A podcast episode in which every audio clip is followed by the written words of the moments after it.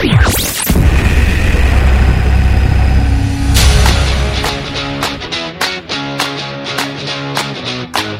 tal amigos? Sean bienvenidos nuevamente a Rueda Reniera a través de Telesur.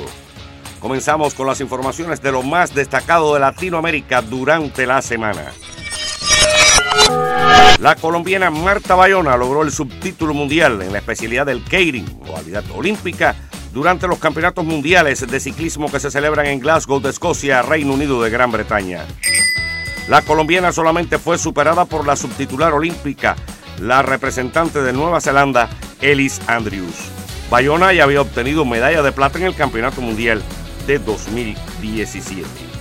Pasando al béisbol, una fea pelea se produjo en el béisbol de las grandes ligas cuando el dominicano José Ramírez de los Indios de Cleveland y el jugador estadounidense Tim Anderson de los Medias Blancas de Chicago se ensalzaron en una prácticamente pelea de boxeo tras tener un desencuentro en segunda base.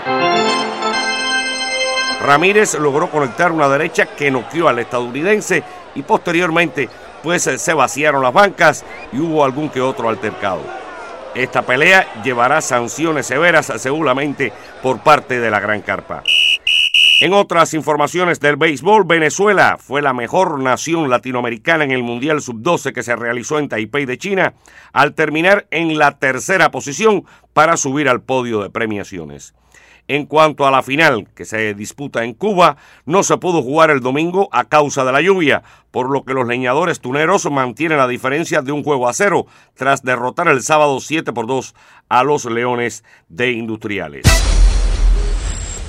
Pasando al voleibol en el Mundial Sub-19 que se celebra en Croacia y Hungría, hay que decir que varias naciones latinoamericanas que intervienen en la elite lograron pasar a la segunda ronda. Por ejemplo, Argentina logró un segundo puesto inédito ya que en el sexo femenino no es donde ese país es más fuerte. En el grupo B, Puerto Rico terminó tercero y Dominicana cuarto también para asegurar boletos a los octavos de final. En el C, Brasil fue tercero y también pasó a la fase de disputa de los partidos por eliminación directa, mientras Perú quedó eliminado al finalizar quinto, solo por delante de Canadá.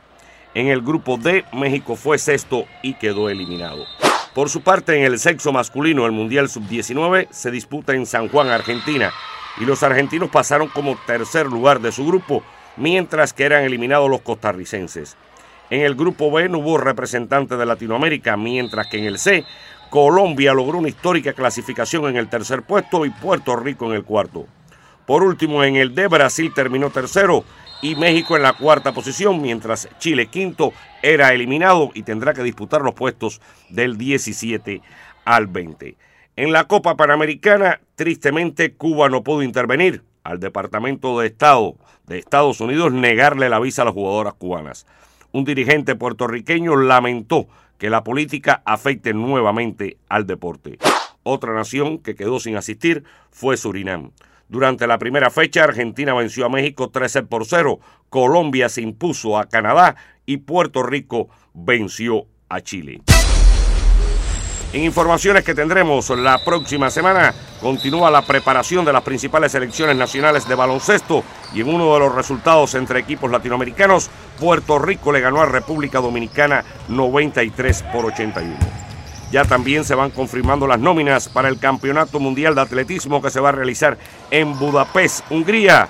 Y se acerca el inicio de las principales ligas de fútbol en Europa, donde, como siempre, tendremos protagonismo latinoamericano.